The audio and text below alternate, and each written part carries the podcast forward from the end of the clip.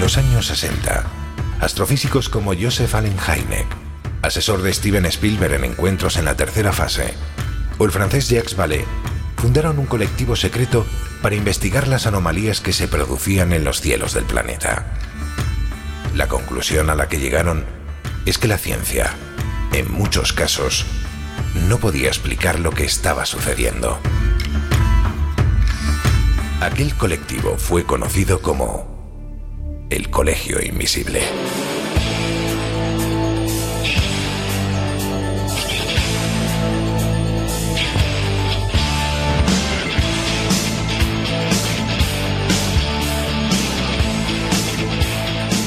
El Colegio Invisible, con Lorenzo Fernández Bueno y Laura Falcó en Onda Cero.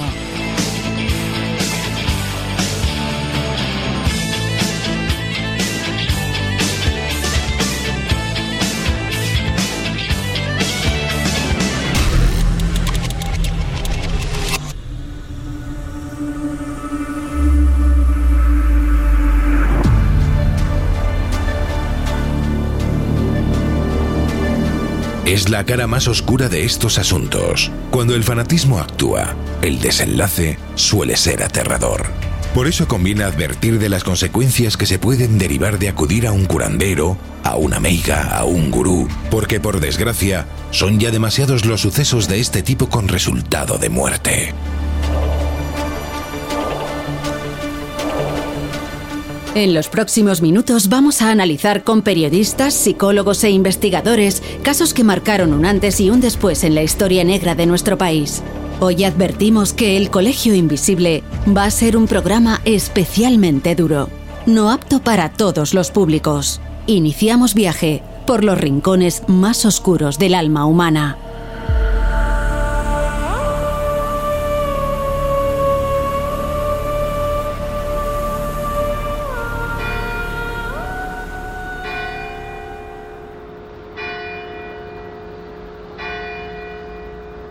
Hola, ¿qué tal? ¿Cómo estáis? Mm, Yo os puedo decir, y creo que es algo compartido por mis queridos compañeros del Colegio Invisible, mm, creo que ahora mismo estamos en uno de los sitios que más belleza tiene posiblemente de toda España. Si nos estáis escuchando desde fuera de nuestro país, que sepáis que si visitáis en alguna ocasión eh, España tenéis que acercaros a Granada y, y recorrer el Albaicín. Es un antiguo barrio que está casi casi repleto de callejuelas que serpentean, es laberíntico, pero es una auténtica maravilla. Casitas blancas que aquí son conocidas como Cármenes. Es un lugar en el que quien viene, sobre todo al mirador de San Nicolás, dicen que desde ahí se observa uno de los mejores atardeceres de todo el planeta, con la Alhambra, el Palacio Nazarí justo delante y al fondo esa imponente mole que es la Sierra Nevada. De hecho, Clinton parece ser que en uno de esos momentos casi casi de, de rapsoda absoluto dijo eso, ¿no? que era uno de los lugares más bellos para ver el atardecer de todo el planeta. Laura, mm, no estamos al atardecer todavía, eh, porque aquí ahora mismo estamos haciendo el programa casi casi a media tarde, pero el sitio es una auténtica belleza, ¿verdad? Yo en general todas este tipo de callejuelas así blanquitas y tal del sur de España me parecen una delicia porque además incluso yo creo que favorecen el, situarte en una época de hace mucho, mucho tiempo. Y además es un sitio que se presta mucho a las leyendas, y son muchas las leyendas, los misterios, en fin, en definitiva esas cosas que nos gustan a nosotros que recorren este lugar. Pero hoy precisamente no vamos a hablar de ello, vamos a hablar de otros contenidos que tienen que ver con ese lado quizás un poquito más oscuro ¿no? de nuestros temas, aunque, en fin, siempre nos acercamos a la luz que encarnan, en este caso nuestro compañero José Guijarro y Jesús Ortega, que vosotros dos aquí en el Albaicín estáis felices porque la cervecita y la tapita que no falte, por lo que veo, ¿no? Claro, hombre, no hay mejor sitio en España para la tapa que el Albaicín. Pues es verdad, es verdad, coincido perfectamente. Yo siempre que llego que llego a Granada, lo primero que hago es irme a buscar algún algún sitio, algún barecito y pedirme y pedirme una caña. No sé yo si al terminar el programa nos va a quedar cuerpo para, para la caña y, y la tapita, pero bueno, vamos a intentarlo, por eso la pido antes. Bueno, ese vaso que tú llevas ahí, no sé, es una sin alcohol. en fin, seguro que sí, porque tenemos que hacer el programa. Y el programa de hoy, como bien dices, es para tomárselo muy en serio, porque al fin y al cabo no deja de ser una advertencia. Es una forma de contar historias que han ocurrido, que están vinculadas a nuestros temas, que son especialmente duras, pero que es importante, ¿no? Porque el hecho de informar quizás sea una de las maneras para que historias así, esperemos, no se vuelvan a producir. Pero en fin, Laura, que si os parece vamos a empezar con algo que se ha puesto tristemente de moda y que ya ha dejado bueno, pues alguna que otra víctima en el camino. Estamos hablando de supuestos rituales chamánicos en los que hay un elemento que parece que se ha puesto, vuelvo a repetir, muy de moda, como es la, ayahuasca u otras plantas de poder. Y cuando uno saca este asunto del contexto en el que debería de estar, estamos hablando de que son rituales que generalmente se celebran en zona de selva por chamanes de tradición muy antigua y no en nuestra Europa civilizada donde todo tiene una especie de tufillo a negocio y negocio del malo bastante importante, ¿no? Y claro, cuando se celebran este tipo de rituales en donde no debe de ser por gente que solo busca la pasta, pues pasa lo que pasa, ¿no? Pues sí, además llevamos ya una ristra de 19 personas detenidas por esa red eh, casi internacional, te diría yo, de, bueno, de criminales, porque no tiene otro nombre, que bajo el, bajo el titular de retiro espiritual lo que hacían era pues meter a gente durante días o fines de semana eh, sumergidos en estos rituales no solo de ayahuasca, sino incluso de sapo, de otras muchas sustancias alucinógenas, produciendo pues en algunos casos auténticos problemas de salud a aquellos que las practicaban. Y afortunadamente, pues bueno, esta red ha sido desarticulada y como te decía, pues eh, se suponía que esto estaba articulado por un médico que nunca existió, o sea, era un falso, una falsa médica, teóricamente la mujer del organizador de toda esta película, y, y lo único que conseguían pues era eso, que había gente que realmente pues ha tenido serios problemas de salud cuando no estará al borde de la muerte, porque desde luego la ayahuasca no es ningún, ninguna broma. No es para tomarse la broma, esto ha ocurrido, si no tengo mal entendido, en las Islas Baleares, pero vamos, es uno sí, de los... también en Madrid, o sea, es que es a nivel internacional. En España ha estado pues en Ibiza, Málaga y Madrid sobre todo implementado. Hay que decir en ese sentido que es de una tremenda irresponsabilidad, incluso haciéndolo bien el someterse a este tipo de castigos corporales, porque al fin y al cabo las personas que mm, ingestan ayahuasca en un 90% terminan vomitando, teniendo espasmos, teniendo un mal viaje, como mm. llaman ellos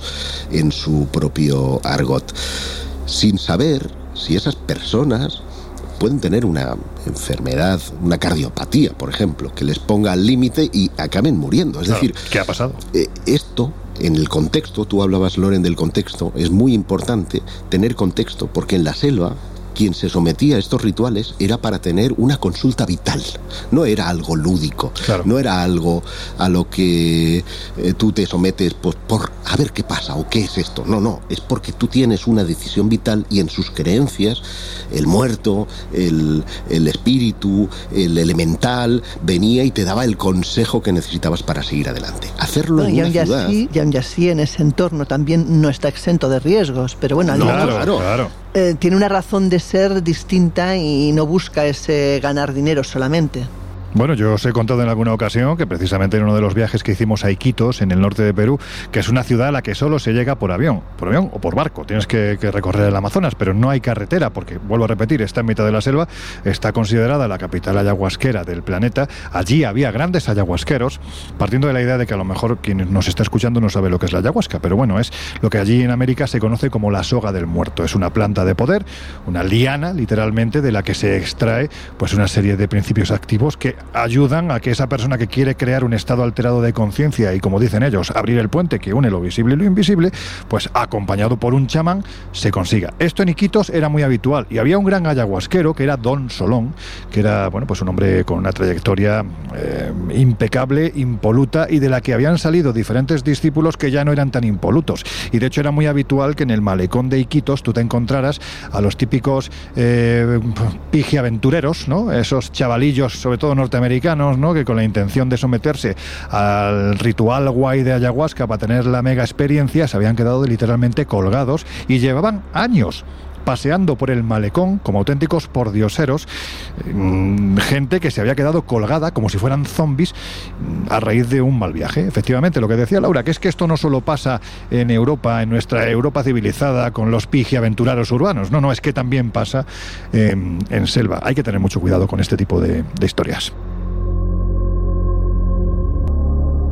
Pero hay que decir que además no es la primera vez que se han producido muertes en rituales de este tipo, incluso algunos de los chamanes que los oficiaban se acabaron convirtiendo en auténticos psico-killers. Hoy estamos hablando de esas víctimas del misterio porque realmente las hay. Cuidado, es la parte, vuelvo a repetir, más oscura de estas temáticas y de la que hay que advertir. Y en este caso, el nombre y apellido del personaje Jesús es Amad Surazzi. ¿Quién es este hombre? Pues eh, un personaje bastante, bastante inquietante y que tiene a sus espaldas, tuvo a sus espaldas, ni más ni menos que 46 víctimas eh, confirmadas, todas eh, mujeres y niñas, porque bueno, pues este personaje que ya citabas, Ahmad Suradji, era pues una especie de, chamán de la localidad de Medan, la capital del norte de Sumatra, en Indonesia, y que ya desde bien jovencito eh, estuvo inmerso, y de hecho los investigadores no descartan que precisamente esas influencias o ese ambiente en el que creció pudiera generar después toda esta ola de, de crímenes, porque creció ni más ni menos que en un ambiente muy marcado por el esoterismo, la creencia en la magia negra y en los eh, rituales, porque su padre, ni más ni menos, que es bastante protagonista de esta historia, era precisamente el chamán, el brujo de, la zona. Pues bien, cuando Amat tiene 36 años ya había heredado, digamos, esos eh, poderes, ya había heredado esas capacidades y por tanto él hereda el cargo de chamán o brujo de la zona. Cuando tiene 36 años, en el año 1986, tiene un sueño en el que se le aparece su padre y le dice ni más ni menos que para ampliar, para mm, magnificar sus poderes, tiene que acabar con la vida de 70 mujeres, tragar su saliva y en un momento dado incluso decapitarlas y llevarse algunos de esos cráneos a su casa porque todo esto, insisto, va a aumentar sus poderes. Amat juega con la ventaja, cuando ya comienza esta ola de crímenes, juega con la ventaja de que era un personaje querido y reconocido en la zona, un personaje de confianza. No debemos olvidar que la creencia en la hechicería y en esta clase de rituales y poderes está o estaba muy dentro de la, de la sociedad eh, indonesia y muchas mujeres acudían a él, pues podríamos decir, para entendernos, principalmente en busca de, de amarres o hechizos de amor, bien para evitar las infidelidades de, sus parejas, bien para conseguir que las eh, quisieran más o que las quisieran eternamente, incluso eh, hechizos también vinculados con la riqueza y con la economía para ganar algo más de, dinero. Pero tenía esa, esa, confianza y ese grado de, de confianza entre los vecinos. Esa fue la facilidad con la que jugó a lo largo de los años. Estuvo en activo, digamos que estos crímenes se alargan durante casi 10 años, porque que comienzan aproximadamente, como hemos dicho, en 1986 y se alargan hasta 1997 cuando es arrestado. Y él principalmente, ya digo, o sea, las víctimas acudían a su casa, él no tenía que hacer nada, eh, precisamente en busca de esos hechizos. Y ahí comenzaba eh, el ritual de alguna forma que acababa siendo ritual macabro, porque lo que hacía es que para conseguir esos objetivos que buscaban sus víctimas era enterrarlas en una plantación de caña de azúcar muy cercana a su casa, las enterraba hasta el medio cuerpo, siempre, insisto, con la justificación de que esto era una práctica ritual, y una vez que eh, ya estaban eh, enterradas hasta medio cuerpo, las ahogaba, las ahorcaba con un cable eléctrico, las volvía a desenterrar, las desvestía, como digo, en algunas ocasiones incluso las decapitaba y se llevaba esos cráneos a, su casa y después obviamente volvía a enterrarlas. Así insisto, hasta 46 mujeres e incluso niñas, porque es precisamente eh, la desaparición de una de estas niñas la que hace saltar las alarmas. El padre de la niña obviamente al ver que no regresa empieza a tirar del hilo o tira, como digo, un poco, hace saltar esta alarma y las autoridades comienzan a, investigar. Cuando acuden a su casa, como digo, en 1997 y hacen un registro, ya empiezan a encontrar diferentes objetos personales de las víctimas y obviamente amplían la investigación hasta que empiezan a descubrir, empiezan a eh, encontrar ya los restos humanos de estas, de estas mujeres. Mm, obviamente el asesino es eh, detenido Primero confiesa unos cuantos crímenes, creo recordar que 16, pero obviamente ante la evidencia acaba confesando 46 Y él incluso se habla de que su plan, que hablábamos al principio de que era asesinar o acabar con la vida de 70 mujeres, queda maltrecho porque no llega a alcanzar ese, ese número. Finalmente, Suratji admite haber asesinado a estas 46 eh, eh, mujeres en este periodo de, 11 años. Eh, no obstante, hay muchas familias que también dieron la voz de alarma ante bueno, pues la desaparición de algunas mujeres en su familia, pero no llegaron a, a, confirmarse. Este falso chamán, repetimos, es arrestado en el 97 y eh, bueno, pues finalmente es condenado a muerte junto con una de sus tres eh, mujeres, porque él tenía tres mujeres y varias hijas. Dos de ellas son exoneradas, no son condenadas, pero tanto eh, Ahmad Suradji como una de sus mujeres, insisto, son condenados a muerte. Hay algo que me ha llamado la atención porque él incluso llega a solicitar la clemencia del presidente, que obviamente no se la dan ante un hecho tan flagrante. De verdad. Y finalmente es fusilado eh, en una plantación cercana al lugar junto a la, a la mujer. Y, ya como último dato curioso, ¿no? para que veáis la animadversión que generó esta historia, es que no pudieron enterrarlo, no pudieron a la ejecución, acudieron, acudieron muchas personas, muchas familias, también al juicio, pero no pudieron enterrarlo porque muchísimas personas estaban esperando que dejaran el cuerpo de este personaje para cobrarse su particular venganza. Joder, qué barbaridad. Bueno, pues eso, que hay que tener mucho cuidado y hay que advertir con este tipo de personajes y con este tipo de rituales en los que la tendencia a caer es muy fácil y las consecuencias, eh, bueno, pues no voy a decir eso de que no sabemos cuáles pueden ser, porque ya estamos viendo que en parte esas consecuencias son, son terribles. Vamos a dejar un poquitín al margen por unos minutos este contexto chamánico, mágico, de plantas de poder, de chamanismo, para meternos de lleno en otro ámbito que tiene mucho que ver con nuestras temáticas, que es el ámbito de la conspiración, porque aquí también hay que decir que se han producido muertes extrañas. Y claro, si hay una muerte hay conspiración por medio, la cosa se convierte en súper conspiranoica, ¿no? Y si hay un nombre que ejemplifica todo esto es el del joven inglés de 39 años, Max Spears. Porque hay que decir que este hombre, antes de morir, dejó un mensaje a su madre, que decir que era un, bueno, pues un youtuber, un divulgador de las diferentes teorías de la conspiración, y en el momento en el que mm, parece que va a ocurrir algo, deja el siguiente mensaje a su madre. Estoy en problemas, si me pasa algo, investigad. Josep, esto a mí es que me ha recordado a, Mel Gibson en esa película de conspiración, pero con un final quizás un poquito peor. Yo creo que a todos ¿eh? nos ha pasado alguna vez cuando tocábamos temas sensibles que nos diga cuidado, cuidado mm. con lo que cuentas, que van a ir detrás tuyo, ¿no?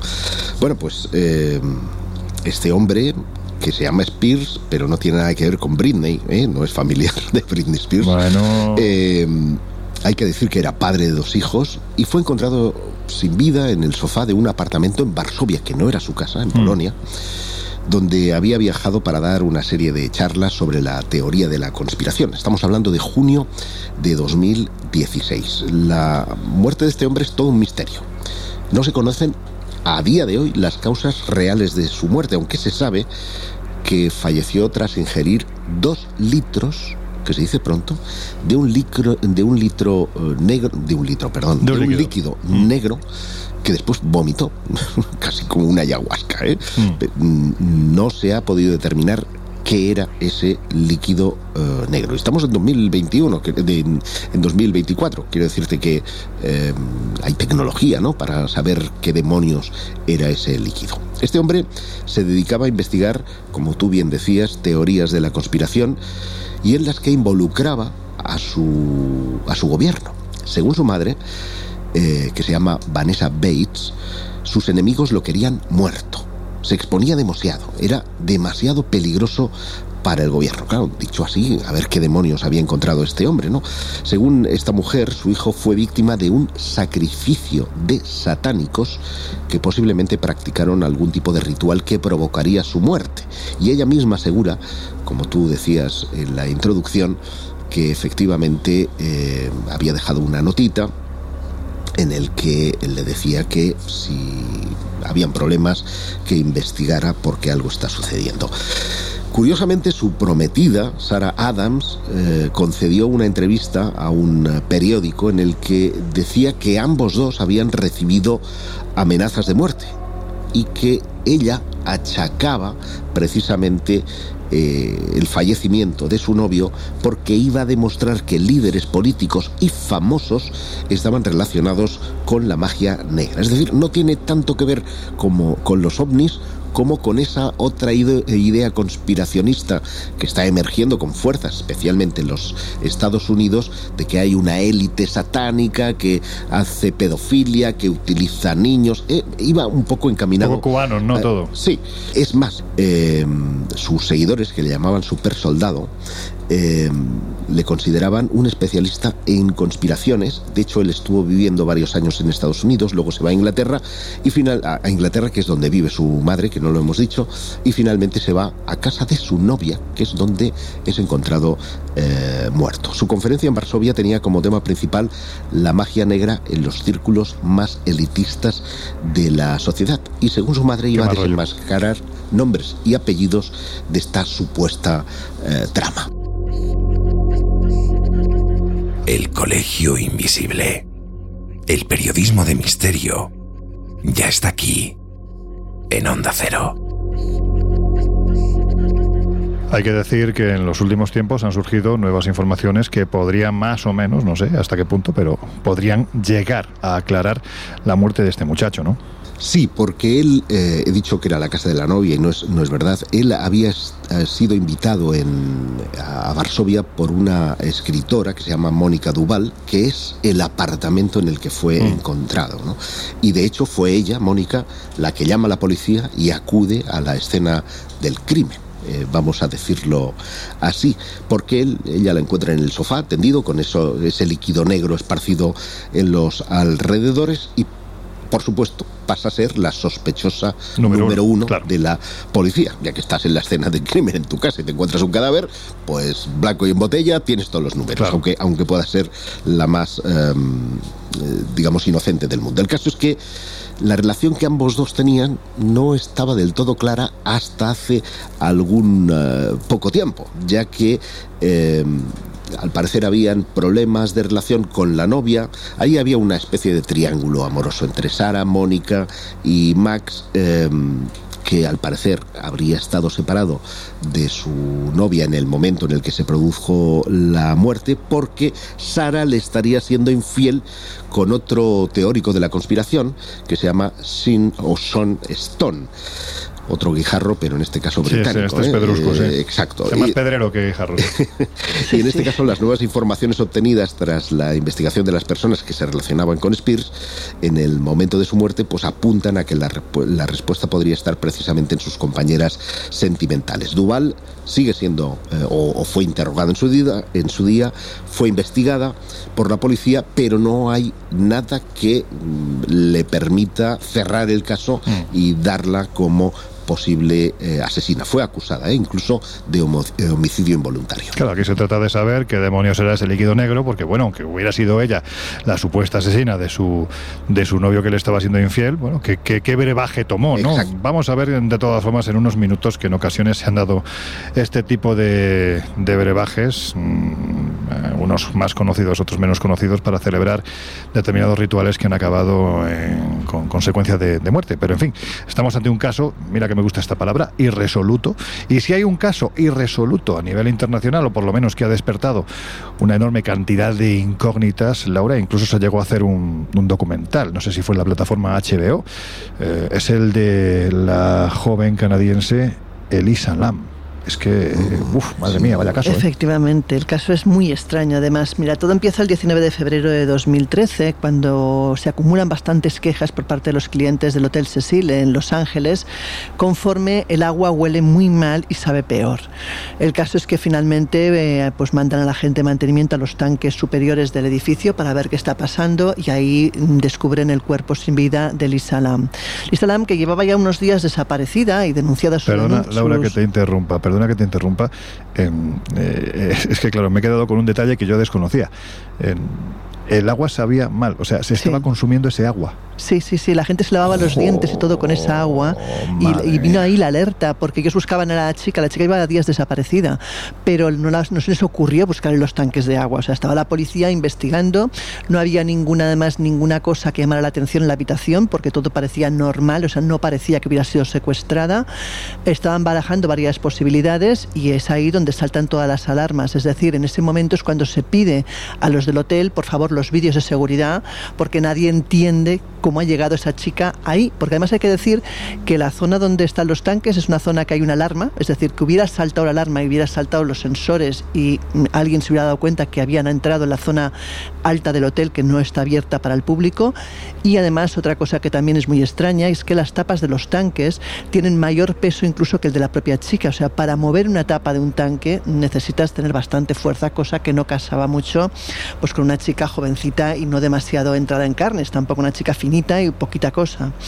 Eh, lo más llamativo de todo este caso es eh, las escenas de los, del ascensor, o sea, cuando se graba cuando registra las cámaras de seguridad no tarda mucho en encontrar esas imágenes inquietantes que yo creo que quien más y quien menos ha visto en internet, ¿no? Que es la chica entrando en el ascensor, intentando que el ascensor funcione, parece que el ascensor no responde, ella se asoma y empieza a poner a hacer cosas muy extrañas, como si viera algo que la cámara no detecta, como si tuviera miedo, como si se agazapara dentro del ascensor intentando huir de algo. Finalmente sale del ascensor, parece hablar con algo invisible absolutamente eh, y es ahí donde se supone que se encamina a su final, a su trágico final, precisamente en la azotea del, del hotel. De hecho, la policía acaba por dictaminar que parece un suicidio, pero claro, que suicidio más extraño, más inquietante. Ahí también hay que recorrer la historia del hotel, porque es un hotel en el cual no o sea, vamos, es que desde sus inicios está yendo de crímenes muy extraños todos ellos. Y si te parece, de forma muy rápida, porque evidentemente si no nos vamos a comer medio programa solamente con este caso, pero hay que decir, por ejemplo, eh, que, mm, bueno, que, que, el sitio, como te decía, arrastra, bueno, muchísimos casos. Mira, en 1947 es el último lugar donde se ve a la imagen del hotel, o sea, es una actriz de la época, Elizabeth Short, que acabó cogiendo el seudónimo de la Dalia Negra y que fue encontrada muerta pues, a, pocos, a pocos metros del hotel, además descuartizada, asesinada de una forma muy trágica. Nunca se resolvió el caso. En el 62 tenemos otro caso, una mujer de 27 años llamada Pauline Otten que salta por la ventana con la intención de suicidarse con la mala suerte de que no solamente se va a ella, sino que mata a un pobre peatón que no tenía culpa alguna de su intención pues de suicidio. Sí, eso, eso eh, no sé si la palabra es muy correcta, pero es una auténtica putada para el pobre transeúnte. Sí, desde luego, desde luego. Pues perfectamente podría formar parte de ese programa eh, que se llama, creo que es Mil Formas Diferentes de Morir o algo así. Sí, sí, exacto. Bueno, pues con estas historias tan agradables, bueno, podríamos comentar alguna historia más del Hotel Cecil, seguramente de esas que le encantan a Laura, porque es muy probable que también tenga algún tipo de vinculación con fenómenos anómalos, con fenómenos anómalos, pero llegan ya nuestros compañeros de los servicios informativos de Onda Cero Radio y en todo caso lo retomamos ahora en unos minutos. Venga, que estáis en el Colegio Invisible.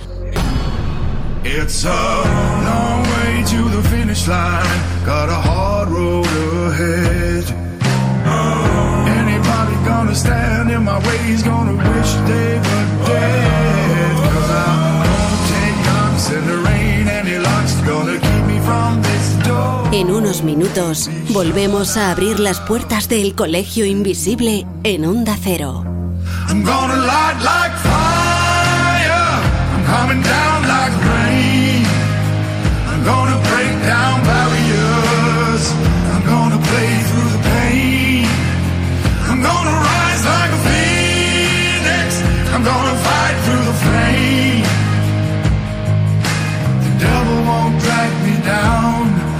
Cause I'm done. I'm all done playing games.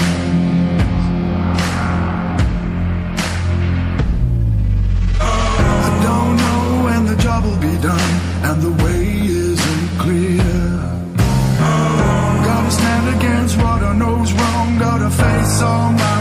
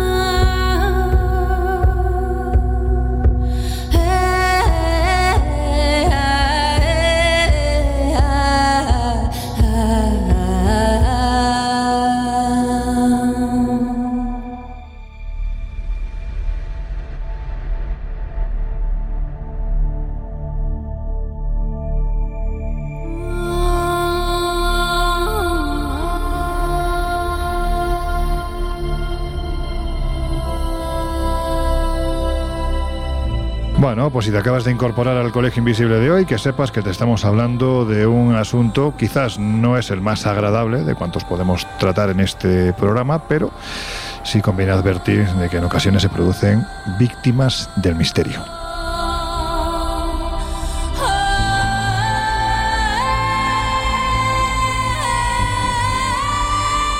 Y bueno, pues como tenemos un señor muy escéptico en nuestro programa, pues la pregunta va dirigida a ti. A ver, Jesús, ¿tú crees en los horóscopos?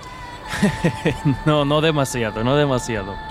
Bueno, pues hay que decir que hay algunos, uh, bueno, sí, hay algo muy vinculado al horóscopo que trajo de cabeza durante un tiempo a la sociedad californiana de los años 70 del siglo pasado. Antes de continuar, escuchad.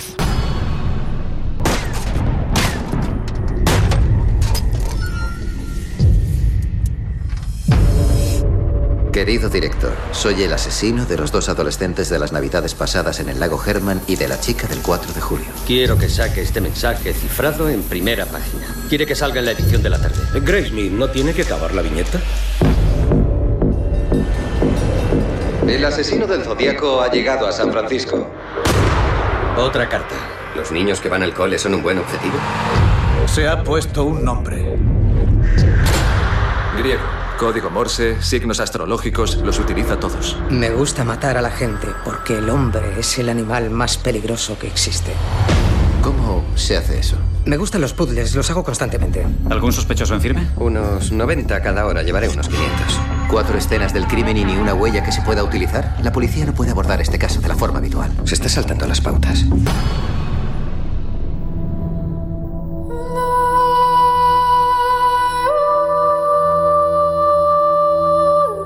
A ver, Jesús, el asesino del zodiaco. Vaya pedazo de caso, ¿no? Esto es comparable posiblemente a lo que en su momento, finales del 19, pudo ser Jack el Destripador.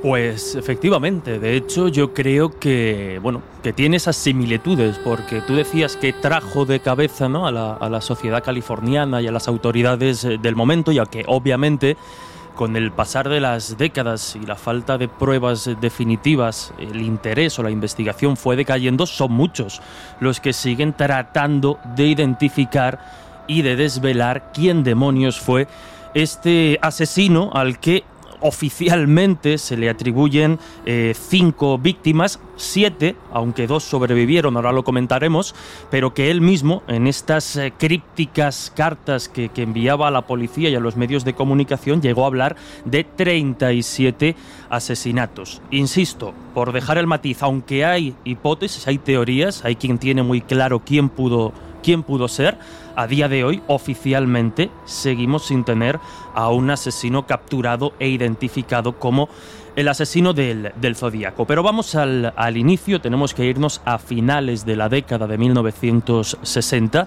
Esta horrible historia podríamos eh, iniciarla en diciembre de 1968, concretamente el 20 de diciembre, cuando David Faraday y Betty Lou Jensen son asesinados a tiros mientras se encontraban en su automóvil en Lake Herman Road.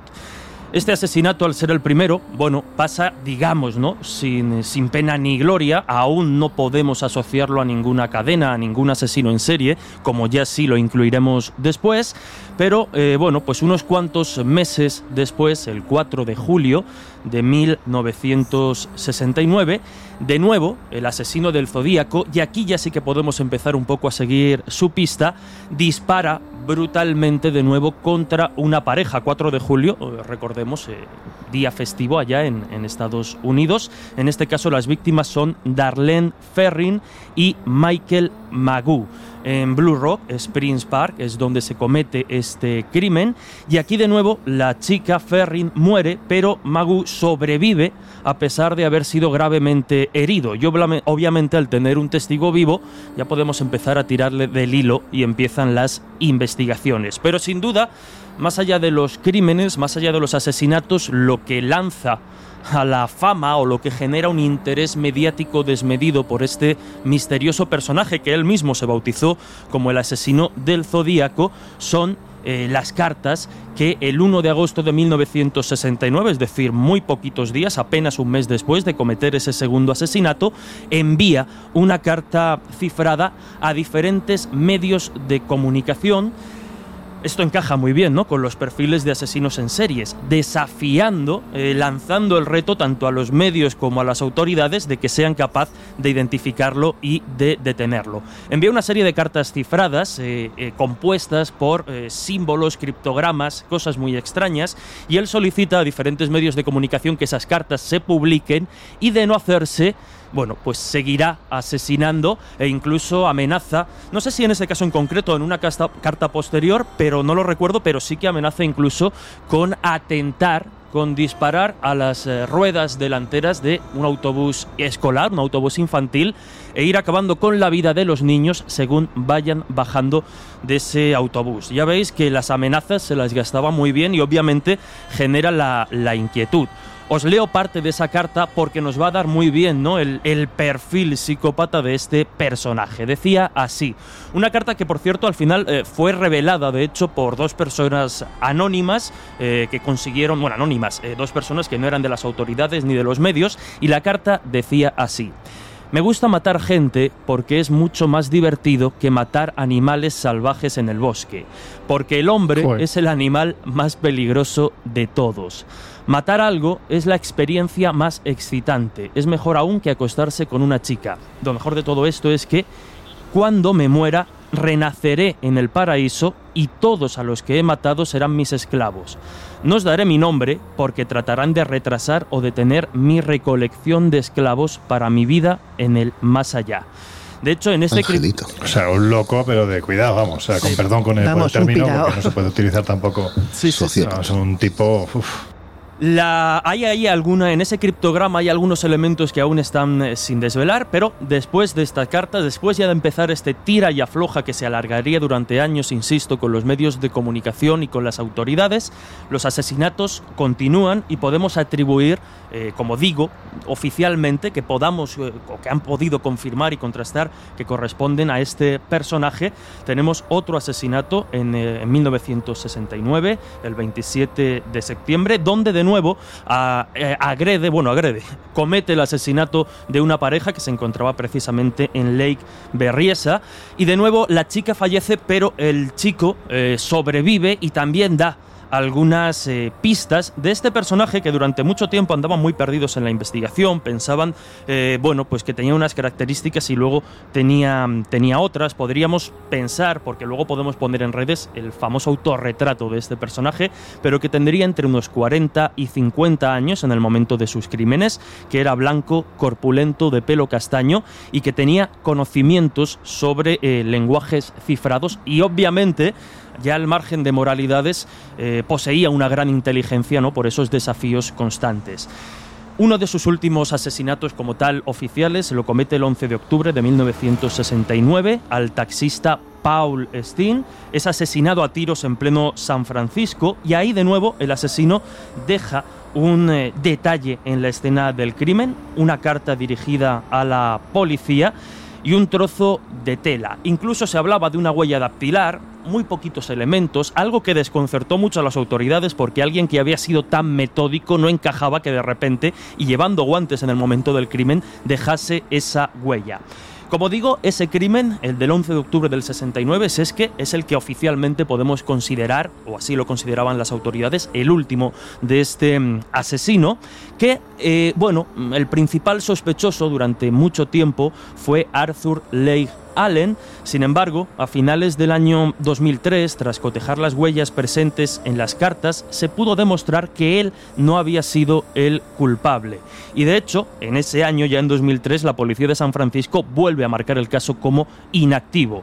Eh, durante años, incluso hasta hace muy poquitos años, si no recuerdo mal, en el año 2021, eh, un grupo privado de investigadores, de policías, de aficionados al caso, eh, creen identificar y señalan de nuevo a un nuevo mm, personaje, a un nuevo presunto culpable como el asesino del Zodíaco, que sería Gary Francis Pose, muerto en el año 2018 y quien, bueno, pues en el pasado ya había sido descartado como sospechoso por la, por la policía. Pero hay una evidencia que para ellos es definitiva y es la cicatriz en la frente que compartían tanto este personaje, Gary Francis Pose, con el asesino. Esto sumado a pruebas eh, fotográficas de cicatrices irrefutables, decían en una nota de prensa estos investigadores, detectado por diferentes testigos y un policía observador, es lo que de alguna forma eh, daban ¿no? Eh, los indicios a este grupo de, de poder señalar a este personaje como el asesino del zodíaco. Pero insisto, oficialmente, a día de hoy, seguimos sin saber quién fue este misterioso personaje que, como tú bien has dicho, ¿no? Podría ser casi casi el, el Jack, el destripador contemporáneo o más cercano que tenemos en, en el tiempo, al menos en la sociedad estadounidense.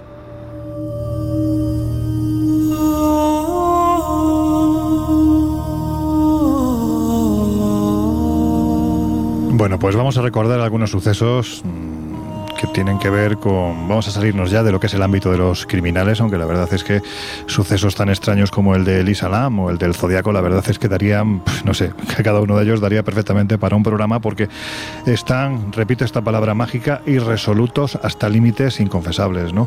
Pero eh, no podemos dejar de hablar de uno de los grandes sucesos vinculados a las víctimas del misterio y además a uno de los fenómenos que habitualmente más suelen gustar a los seguidores de estas temáticas que es el fenómeno OVNI. Y evidentemente, teniendo a José Guijarro en el Colegio Invisible, pues no podíamos dejar de tratar, aunque sea brevemente, el célebre caso de los suicidas de Terrassa.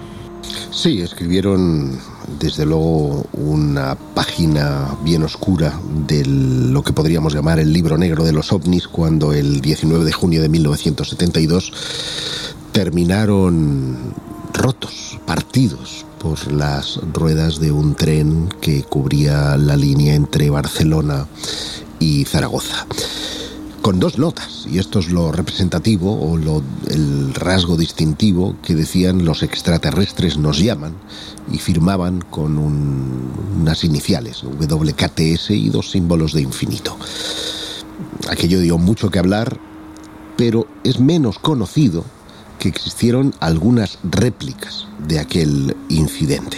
Yo he dicho en algún medio, en alguna ocasión, que en aquel mismo tramo de vía hubieron 19 suicidios porque sabemos, y esto es algo que se suele hablar poco y no sé por qué, porque yo creo que hay que tomar conciencia del mundo de los eh, suicidas eh, y además en, en un tiempo en el que los suicidios se están multiplicando de una forma extraordinaria, que hubo una tendencia, sobre todo entre los jueces, a no divulgar excesivamente detalles sobre los suicidios porque tendían a emularse.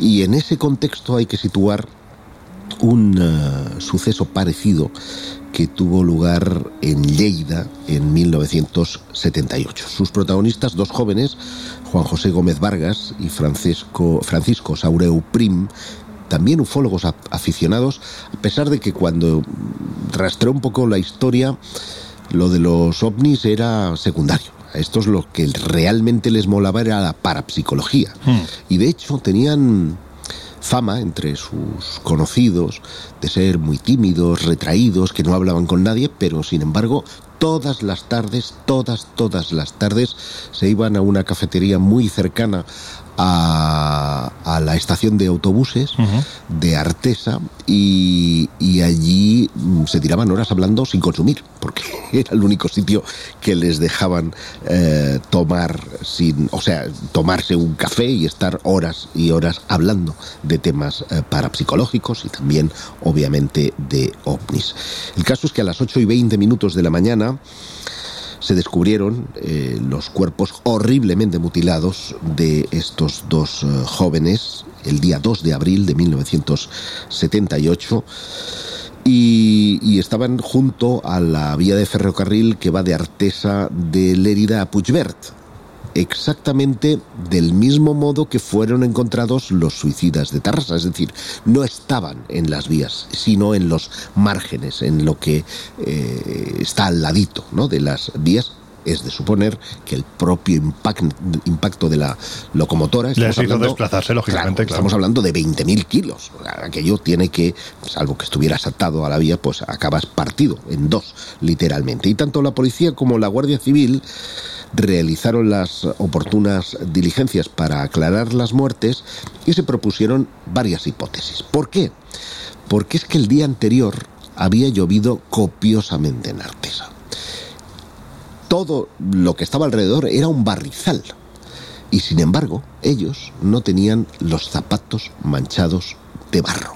Con lo cual eh, se articularon diversas hipótesis se barajó que igual, porque está relativamente cerca de un paso a nivel, que un coche les podría haber atropellado y lo habría dejado allí y luego la propia lluvia se habría encargado de eh, este borrar ¿no? las, las huellas del presunto asesino. Por lo tanto, una de las hipótesis era la del asesinato o el homicidio. No sabemos qué es lo que pudo pasar entre medio. La otra es que como los de Tarrasa, por las similitudes y aficiones que los cuatro mantenían, pues eh, pudieran haberse suicidado.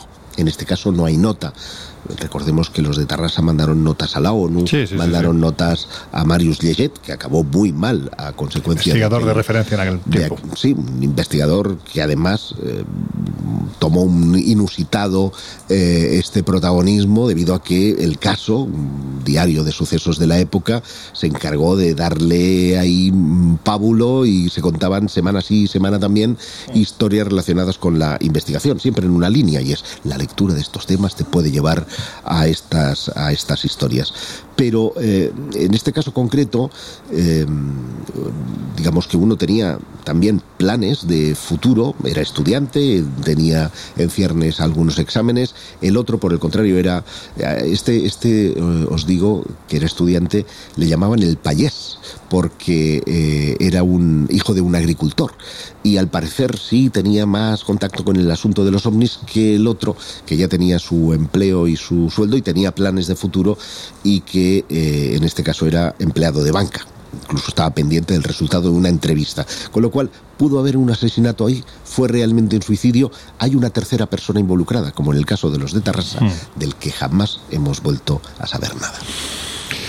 Bueno, pues lo que se conoce como, por desgracia, el efecto contagio que también se da en este, en este tipo de casos. Mm, vamos a virar un poco el contenido del programa de hoy, siempre manteniéndonos en los terribles márgenes de las víctimas del misterio, pero nos vamos a ir al ámbito de las creencias, aunque me da la sensación de que prácticamente es de lo que estamos hablando a lo largo de, de estos minutos. Todo, al fin y al cabo, son, son creencias. Y hay que decir, Laura, que cuando precisamente se mezclan las creencias fanáticas con el mal en estado puro, pues sea el demonio, una enfermedad o lo que sea, bueno, pues ocurren sucesos como el protagonizado por la conocida como asesina posesa de Zaragoza, Ikram B. Efectivamente, el caso de Crime y su esposo Mahmoud, eh, pues es un caso de estos que ponen los pelos de punta. Ellos llegaron a Marruecos, eh, desde Marruecos, perdón, a la capital aragonesa, donde decidieron pues emprender un negocio, en principio de arreglo de zapatos. Pero pronto se hicieron conocidos por su destreza en el manejo del cuero pero no solamente eso, sino también porque se supone que habían perdido un hijo. Mm, la gente nunca se llegó a imaginar que lo que había detrás de la pérdida de ese hijo no era únicamente un accidente, sino algo que iba mucho más allá. Y es que esa joven de 27 años, tan aparentemente tímida, iba a acabar en la cárcel por la muerte de una de sus hijas. Y eso porque no se pudo demostrar que otras las hijas que también habían muerto también había sido por culpa de ella. En cualquier caso, la historia eh, abarca las creencias, en este caso, eh, en los espíritus malignos y en los espíritus demoníacos. Según eh, la madre, ella pensaba que la casa estaba endemoniada y que un espíritu maligno podía entrar en, en el cuerpo de sus hijas. El caso es que la primera en morir fue Sara, allá por el año 2011, pero no fue hasta que se presentó la madre con el cuerpo de la hija en el, centro de salud, con la pequeña Marwa, el 21 de noviembre de 2014, que el grupo de homicidios empezó a ver que había algo extraño en esas muertes que no eran accidentales precisamente. El caso dio un giro de 380 grados, cuando la mediadora cultural de los servicios sociales que visitaba esta familia eh, dio la voz de alerta diciendo que eh, pues precisamente la madre le había confesado que la casa estaba endemoniada y que, eso, y que eso podía influir negativamente en el desarrollo de sus hijas. De hecho, barajaron la posibilidad incluso de viajar al norte de Marruecos para, realizar algún tipo de exorcismo. Ahí es cuando pues, la, mediadora cultural y social eh, empieza a dar la voz de alerta de que algo extraño está pasando en ese hogar. Y ahí es cuando se atan cabos y se dan cuenta de que las muertes accidentales de sus hijas pues no eran tan accidentales precisamente. Esto nos recuerda, mm, sin ir más lejos, al caso ocurrido en Almansa en 1990, cuando Rosa Fernández González, eh, de 11 años, fallecía a manos de su madre y de dos vecinas, quienes consideraban que estaba poseída por un espíritu, en este caso el de su padre, y querían exorcizarla. Son estos casos que no sé qué es peor, si la incultura o la maldad. Bueno, yo creo que una cosa va unida a la otra. Es decir, al fin y al cabo estamos hablando de que si esa persona tuviera el conocimiento eh, de que lo que está haciendo evidentemente no tiene nada que ver ni con el demonio, ni con el mal, ni con una posesión, pues seguramente no lo haría. Pues estás hablando de, sus propios hijos. Es que es una auténtica barbaridad. O sea, no sé, vosotros, bueno, Jesús, tú que eres de, Albacete, pero vamos, es que este caso, por ejemplo, de, que citaba Laura, el de Almansa, en el que no vamos a entrar en detalles porque es, es truculento. muy terrible, es terrible, pero, jolín, es que es el ejemplo clásico de hasta dónde se puede llegar eh, en el ámbito de la creencia, de la creencia mal interpretada. Del fanatismo, que es diferente. o sea, la creencia, en teoría, pues, tú puedes tener fe.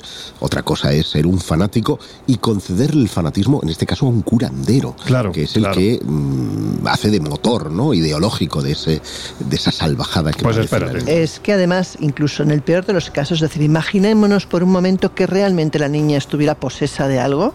¿Ese es el mm. medio? ¿Es esa la manera?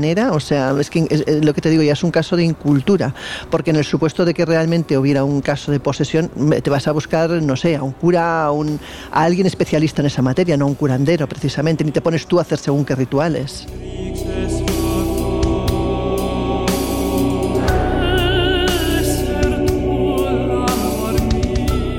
En fin, que eh, está claro que esto del satanismo, las creencias, los rituales, pues generalmente desemboca en circunstancias terribles, como es en este caso las muertes de estas niñas y de otras niñas y de otros niños en diferentes partes del, planeta. Pero hay que decir que esto no se queda exclusivamente ceñido a lo que es el ámbito humano, sino que también incluso en otro tipo de rituales, pues se ha llegado a utilizar a animales como elementos de sacrificio. Laura, el caso, por ejemplo, de Taco en Canarias es un buen ejemplo de ello. Efectivamente, en 1979 se produjo una oleada de extraños y violentos ataques que tuvieron como epicentro precisamente la isla de Tenerife y que afectaron en este caso a animales. Además hay que decir que esto ocurre solo cuatro años después de los sucesos ocurridos en Moca, en Puerto Rico, donde un supuesto chupacabras, apodado en ese caso como el vampiro de Moca, sembró el terror. El vampiro de Moca. Mm. Sí, sí, todo ello mucho antes eh, de que se difundiera el caso en los medios y por tanto pudiera contagiarse de la noticia algún loco o alguna, alguna suerte de secta o de lo que fuera en Tenerife. O sea que fue casi algo mm, que surgió muy parecido, pero sin ningún tipo de vínculo, ¿no? Y en este caso, pues le he pasado una serie de preguntas a alguien que conoce muy bien el tema, que es a José Gregorio, a nuestro querido compañero eh, de las Canarias, para que nos cuente un poco más a fondo, pues qué es lo que ocurrió en este caso. Si te parece, eh, te cuento. Mira, lo primero que le pregunté es qué fue lo que ocurrió en Taco, en Tenerife, en 1979. Escuchamos a José Gregorio González, periodista, director de Crónicas de San Borondón en la Autonómica de Canarias. Durante los primeros días del mes de mayo del año 1979, el populoso barrio de Taco, en el municipio de La Laguna, se convirtió en el punto de partida y en el epicentro durante varios días de un misterio que terminaría por inquietar y por causar alarma a toda la isla de Tenerife. En la, al amanecer del día 1 de mayo eh, encontraron un perro, un pastor alemán, un fiero pastor alemán, guardián de una fábrica de bloques, lo encontraron eh, muerto con unas características realmente peculiares, inusuales, un tanto inquietantes, que no dejarían de haber sido anecdóticas o fruto de una macabra broma de no haber tenido continuidad con el otro de los perros guardianes al día siguiente, que apareció bajo las mismas circunstancias, con las mismas características extrañas.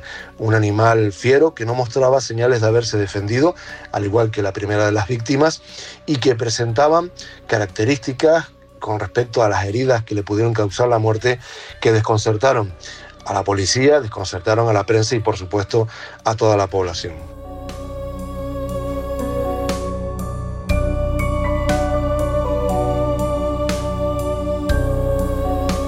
Luego le he preguntado, pues lógicamente, qué características comunes tienen todos los casos que se fueron sucediendo, porque hubo casos, vamos, de todos los colores. Aquellas primeras muertes de estos dos perros pastores alemanes tuvieron una continuidad, principalmente con cabras, que respondían al mismo patrón. Evidentemente no se trataba, en este caso, de animales especialmente fieros, pero el patrón de las heridas era el mismo. Básicamente hablábamos de heridas, pequeñas heridas, pequeños orificios en diferentes zonas del, cuerpo, generalmente a los costados o cerca eh, del cuello, eh, a partir de las cuales se les había extraído la sangre. Y en la mayoría de los animales también se les habían extraído las vísceras. No había señales de defensa por parte de los animales, era como si eh, bueno, hubiesen sido objeto de algún tipo de eh, analgésico, de narcótico, eh, y tampoco había manchas ni huellas, no había manchas de sangre, no había huellas,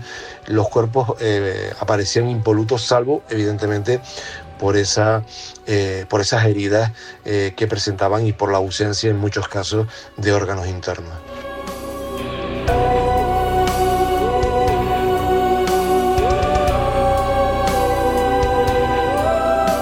Por último, quería que me explicara un poco más a fondo cuál fue la explicación eh, que concluyó la policía o que le dio la policía y qué es lo que realmente la gente del lugar cree que ocurrió. Si te parece, Vamos a verle. Entre las hipótesis que barajó la policía, la que, digamos, de alguna forma defendió de manera más vehemente fue la acción de, vecinos, de lugareños que ejecutaron, que acabaron con los animales y después la acción de las ratas, pues habría generado ese panorama eh, complementario de la falta de sangre, de la falta de vísceras internas bueno, se barajó también por parte principalmente de la prensa pudiesen ser el fruto de, experimentos, de prácticas médicas por parte de estudiantes de medicina e incluso la, actuación de algún tipo de secta. ¿no? Bueno, fueron varios de los escenarios que se plantearon en ese momento y digamos que de una manera discreta, puerta cerrada, la policía encontró una conexión entre aquellas eh, mutilaciones, entre aquellos animales eh, sacrificados por manos invisibles, por los visitantes de la noche, como los denominó la prensa, y pues cierta incidencia del fenómeno ovni, tal y como le, terminaron eh, confiando a Fernando Jiménez del Oso y a Paco Padrón en una reunión privada en Santa Cruz de Tenerife. Los agentes de, policía, de paisano, se presentaron en el despacho de Paco Padrón y mostraron a Jiménez del Oso y a, y a Paco Padrón pues un juego de fotografías donde se veían con precisión el tipo de heridas que habían eh, padecido estos eh, animales y bueno, ahí se dio esa confidencia relativa a la presencia de, de casos ovnis en las noches anteriores a la aparición de los animales.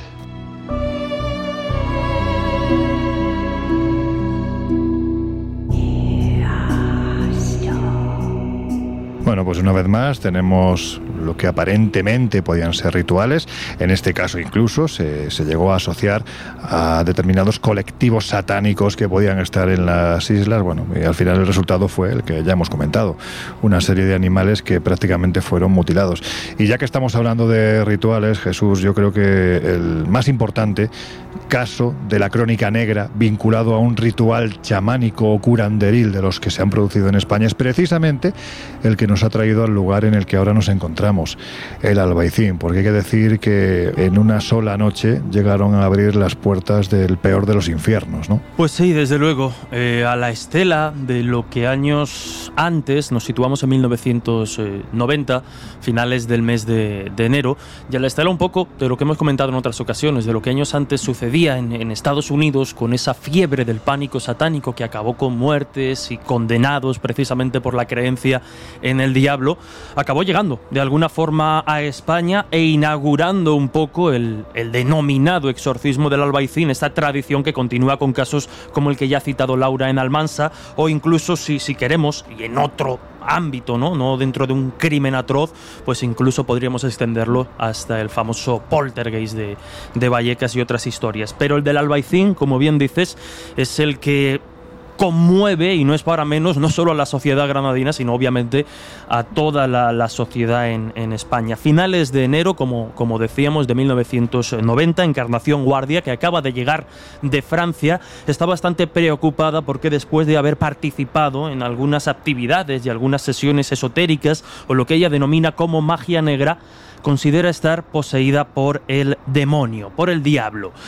Y claro, ante esa situación, pues como sucedía ¿no? en los casos que acabamos de, de, comentar, en lugar de gestionar esa preocupación, ese miedo, esa inquietud por una vía, vamos a decir, más oficial, acaba cayendo en manos de Mariano Fuentes, un pastelero, un personaje bastante particular, que ni de exorcista, ni de médico, ni de nada tenía, pero es el encargado de llevar a cabo un exorcismo, y hago el símbolo de las comillas porque de exorcismo tenía bien poco, ¿no? Lo vamos a ver en los próximos minutos. Eh, una serie de, de, de, actividades macabras para intentar sacar al diablo y que tuvo como consecuencia la muerte directa de, esta, de esta mujer. Pero insisto, hemos hablado con eh, investigadores y criminólogos que conocen al detalle el caso. Uno de ellos es el buen amigo de este programa, el periodista Juan Jesús Vallejo, director del programa Noche de, Misterios o del canal de YouTube Oculto tras la sombra, que fue el que sacó a la luz precisamente uno de los elementos eh, más desconcertantes de este caso, y es que en las fotos de la autopsia de Encarnación hubo un fenómeno bastante extraño, porque más allá de lo bestia de toda esta historia, lo curioso no es que se va rodeando de elementos que rompen un poco la lógica. Si os parece, eh, escuchamos a, a Juanje. Un saludo y buenas noches a todos los oyentes del Colegio Invisible. Eh, bien, uno de los elementos más extraños del exorcismo eh, del Albaicín, acontecido en el año 1990, es sin duda alguna el hecho de que cuando el cadáver está ante el forense ante Manuel García Blázquez se le hacen infinidad de fotografías, ya que el cuerpo estaba muy lesionado por todas las heridas y los golpes que había eh, sufrido Encarnación Guardia.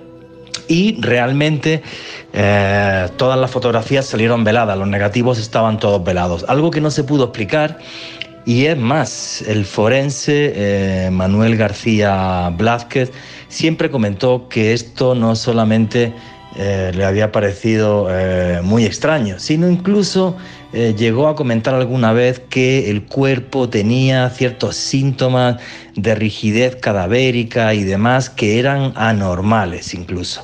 No sabemos si a lo mejor también por la cantidad de sustancias que había tomado Encarnación Guardia, su gestión del forense o realmente en torno al cadáver sí sucedieron fenómenos extraños, eh, tal y como defendió el mismísimo forense, repito, Manuel García Blázquez. El caso es que lo cierto, y no deja de ser extraño, es que ante un suceso así, eh, digamos que los forenses tienen bastante cuidado en lo que hacen, eh, este señor lo tuvo y la fotografía nunca aparecieron. ¿Esto es un misterio? Desde mi punto de vista, sí.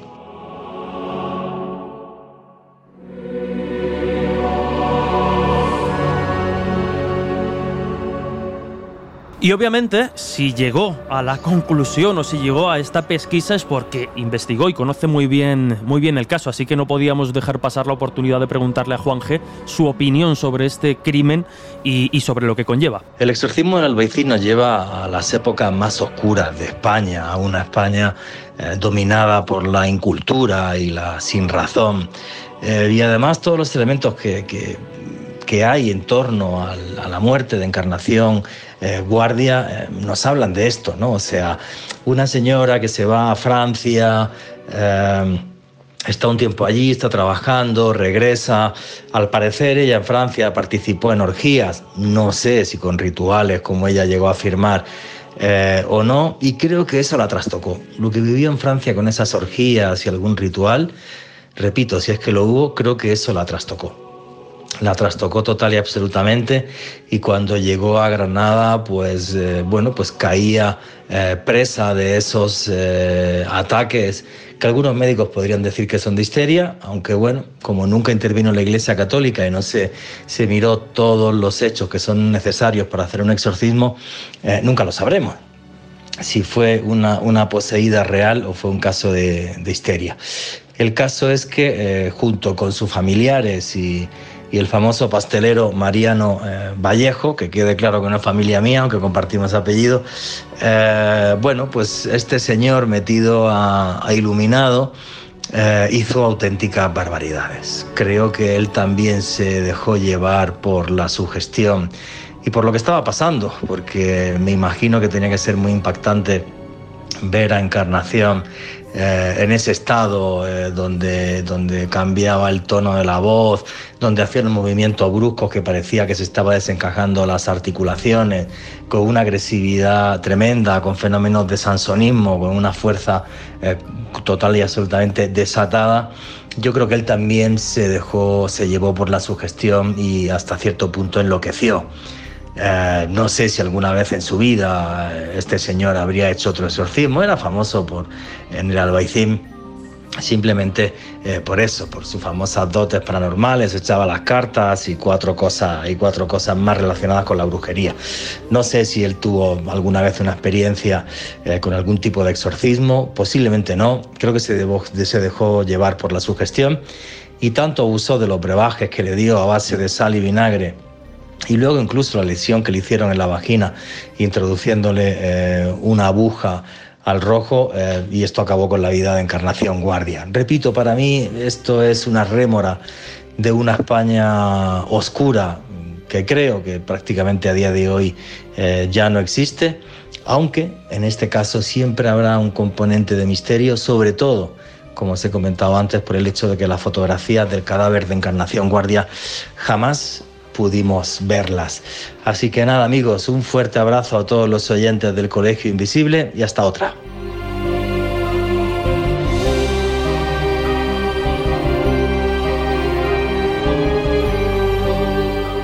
Fíjate, hace años mm, esto de, las fotos veladas fue algo que, metimos por primera vez en un libro que hicimos Juan G y yo. Te estoy hablando de, finales de los 90, principios de los 2000, que se llamaba Operación Al Andaluz, que era un libro bueno, pues que estaba enfocado ¿no? a una especie de guía de viaje por Andalucía un poco particular porque era mucho de trotar. ¿no? Y ahí nos encontramos con esa circunstancia que el propio forense confirmaba. Es decir, es que ni una sola de las fotografías que se sacaron aquella noche con el cuerpo presente de encarnación después de este terrible ritual salió bien porque se velaron. Es que estamos hablando de circunstancias que ni él mismo era capaz de explicar.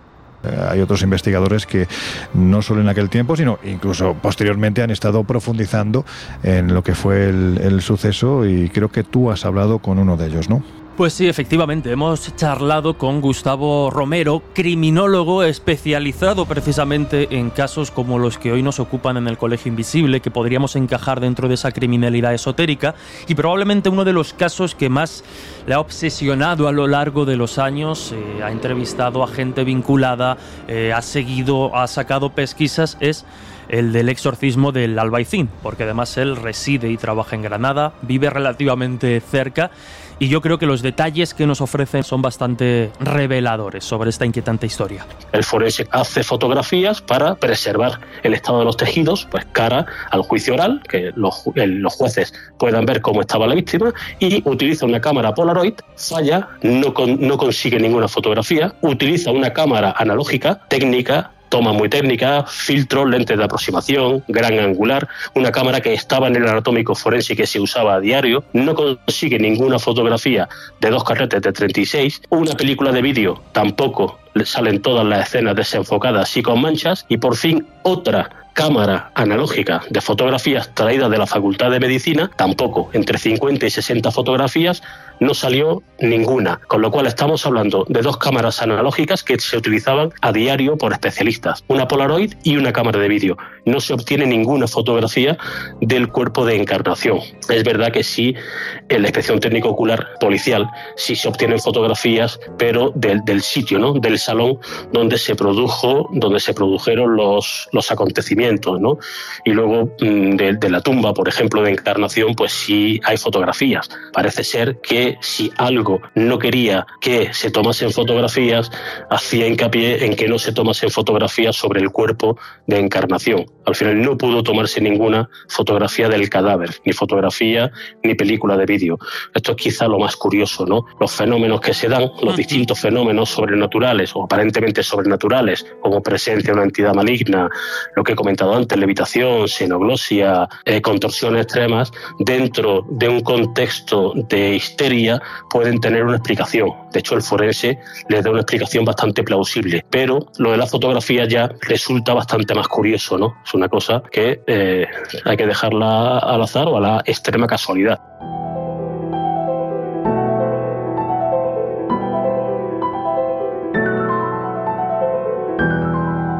Bueno, pues después de conocer las aristas terribles de este no menos terrible caso, yo creo que lo suyo es que os dejemos unos minutos en la dulce compañía de una de nuestras músicas esenciales. Enseguida volvemos.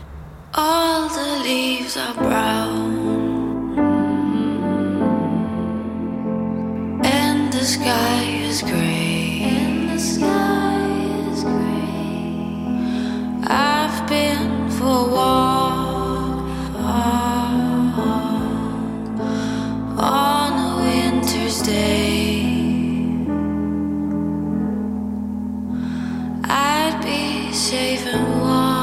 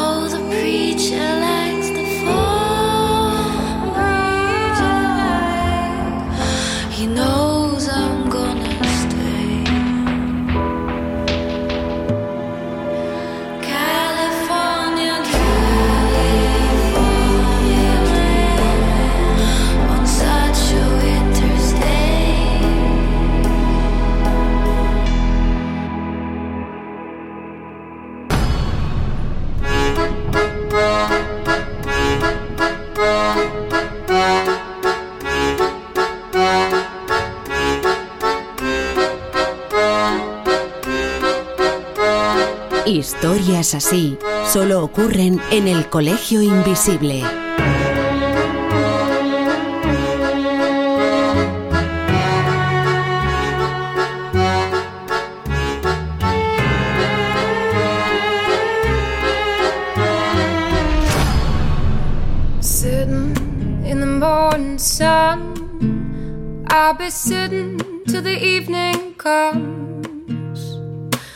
Watching the ships roll in and I watch him roll away again. Y llegan ya las conclusiones, y más que conclusión yo creo que que es una reflexión que os invito a hacer, porque qué importante, aunque parezca a veces se puede interpretar como vaya morbo, ¿no? O qué morbosos hablar de este tipo de temáticas, pero qué importante es, es informar, ¿no? Al fin y al cabo, en la información y la educación está el intentar evitar que sucesos de estas características se vuelvan a repetir, aunque qué queréis que os diga, me da la sensación de que por desgracia en un futuro volveremos a hacer un programa como este y seguramente con casos nuevos. Bueno, efectivamente, o sea, yo creo que todo lo que sea prevenir en casos de este estilo es, es necesario, porque como decíamos antes, muchas veces el problema es la incultura y la gente se deja llevar por, por, a ver, por la desesperación, ¿no?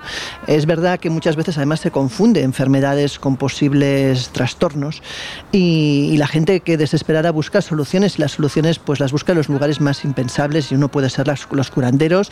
En cualquier caso lo que es importante es eh, pues asesorarse bien primero y no cometer semejantes tonterías porque bueno eh, ya vemos cuáles son los frutos. Josep hacía antes un matiz bastante interesante ¿no? entre creencia y, y fanatismo. Nosotros hoy nos hemos centrado en casos muy, muy concretos pero como bien dices y por desgracia la lista es amplia. Personas que creyéndose vampiros han llegado a matar a familiares cercanos o viceversa, ¿no? pensando que iban a sacar un demonio de, de dentro. Por eso es importante, aunque sea duro, eh, precisamente informar siempre desde el respeto y con la información y la rigurosidad de esta clase de historias, porque en un momento determinado no sabemos en qué ambiente, en qué contexto se puede estar dando una situación que con el tiempo pueda derivar en una trágica historia y quizá precisamente al recibir determinada información puedan replantearse las circunstancias para gestionar o canalizar determinados problemas desde otra vía alejada del fanatismo y alejada precisamente de la, de la criminalidad.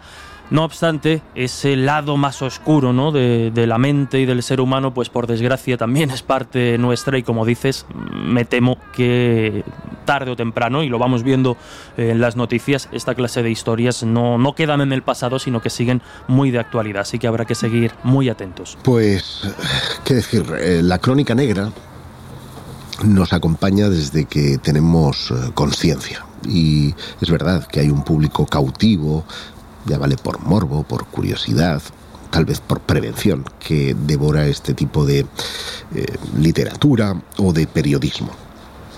Más allá de, del periodismo en sí, a mí me interesa analizar eh, la respuesta de las personas ante sucesos de estas características. Quiero reflexionar sobre el miedo, porque el miedo a lo desconocido nos hace muchas veces enfrentarnos a nuestra propia sombra. Ante el miedo hay tres respuestas. Una es básicamente eh, la huida.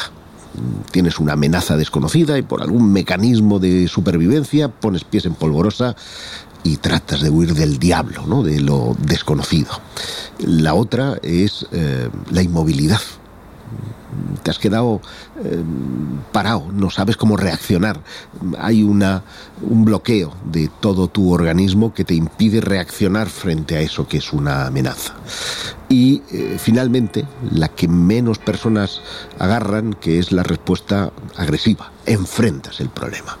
Y a lo mejor esa es la que resulta dentro de lo irracional de la respuesta al miedo, la que, la que tiene más visos o mayor racionalidad, porque tratas de ver qué posibilidades tienes para salir victorioso frente al miedo. Entonces, ante una caterva de eh, videntes de medio pelo, de curanderos eh, chungos, de mm, llámale fanatismos que nos eh, llevan a pensar que los extraterrestres nos llevan a lugares más maravillosos, a quienes se creen eh, o arrogan el poder de la vida y la muerte en una especie de, eh, vamos a llamarle, narcisismo máximo para obrar eh, en la vida de otras personas, ante todo eso la respuesta es siempre la razón.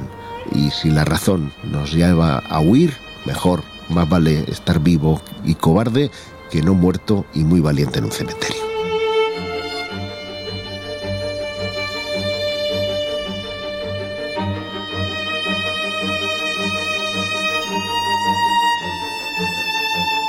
Bueno, pues ya nos quedan muy poquitos minutos para cerrar las puertas del Colegio Invisible de hoy y ya sabéis lo que hacemos siempre.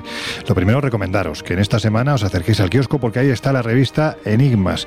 En esta ocasión, monográfica, con uno de los contenidos favoritos de este programa que tiene que ver con todo lo que era la arquitectura mágica y el esoterismo nazi. Pero más que os lo cuente yo, mejor que lo cuente aquel que ha sido prácticamente el autor de, de todo el monográfico. Escuchamos al periodista Óscar Herradón. En este número de año cero viajamos hasta los confines de Asia, siguiendo la pista de los expedicionarios alemanes que fueron financiados por los nazis para viajar hasta el Tíbet en busca de los vestigios de la raza aria. Conoceremos también el resto de expediciones que, bajo la protección de la esvástica, partieron a diferentes rincones del mundo con el objetivo de reescribir la historia, la ciencia y el pasado en pos de un nuevo orden mundial. Y es que el tema que nos ocupa es precisamente la arqueología mágica nazi. Exploradores que viajaron hasta Tiahuanaco en Bolivia, a las rutas orientales de Irak y Siria, a los bastiones de helados del Himalaya, a Bouslan en Suecia, a la extraña tierra de Karelia en Finlandia, hoy en territorio ruso, a Islandia o a Frisia y también al sur de, Francia o a las cuevas neolíticas de España, entre otros rincones.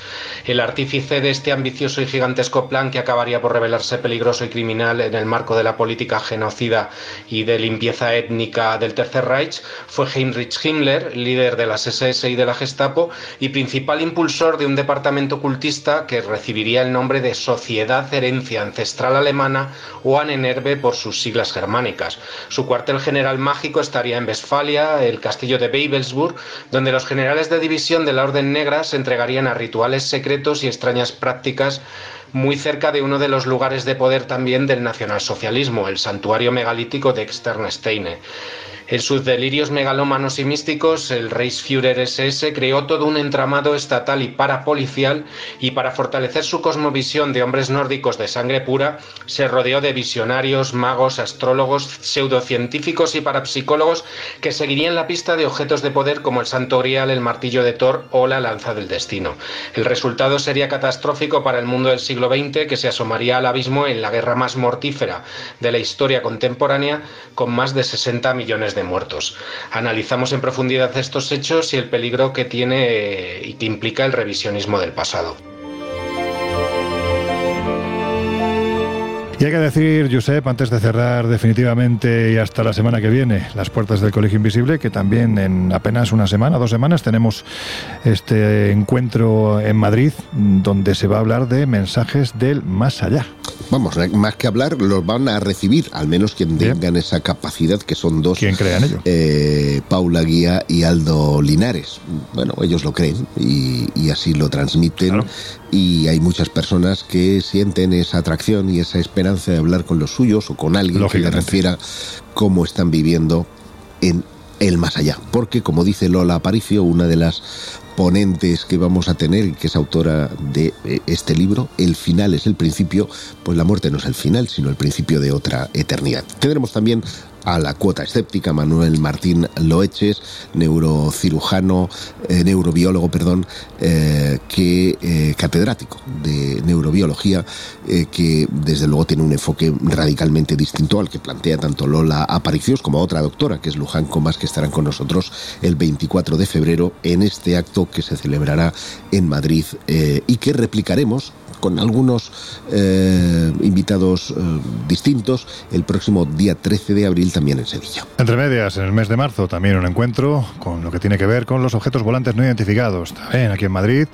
Y bueno, pues ya estamos preparando ese segundo viaje a Egipto para la última semana del mes de mayo. ¿Dónde podéis encontrar todos los datos? Pues ya sabéis, donde siempre, en espaciomisterio.com y en viajesprisma.com.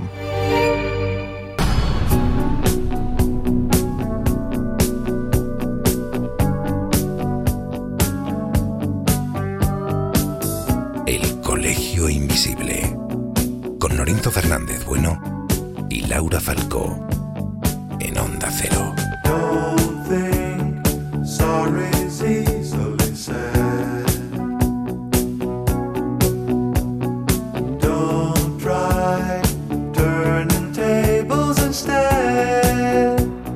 Chicos, hoy nos voy a decir eso de que cuando suena esta música me da mucha pena de que se termine el programa porque sinceramente los contenidos son lo suficientemente duros para que a estas alturas de la madrugada uno tenga el estómago con cierto dolor.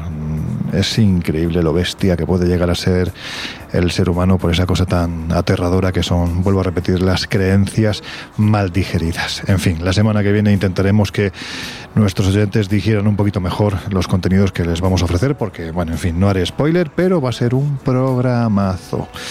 Laura Falco, hasta que llegue ese momento, pues eso, que tengas siete días muy felices. Igualmente, que paséis todos una muy buena semana. Jesús Ortega, Dragón Invisible, los viernes de 12 a 1 de la madrugada, ya sabéis, en Radio Castilla-La Mancha. Si os gustan estos temas desde un punto de vista un poquitín más escéptico, pues ya sabéis, ahí está Jesús Ortega para todos aquellos que quieran escucharlo. Jesús, un abrazo muy fuerte y dentro de siete días un poquito más. Eso es, un abrazo, gracias como siempre. Y como estamos en el ámbito marino, pues del hombre sepia, pasamos al capitán Pescaroa, el gran José Guijarro. Amigo, que disfrutes de estos días y, y, nada, nos volvemos a oír dentro de una semanita. Así será. Muy buenas noches a todos.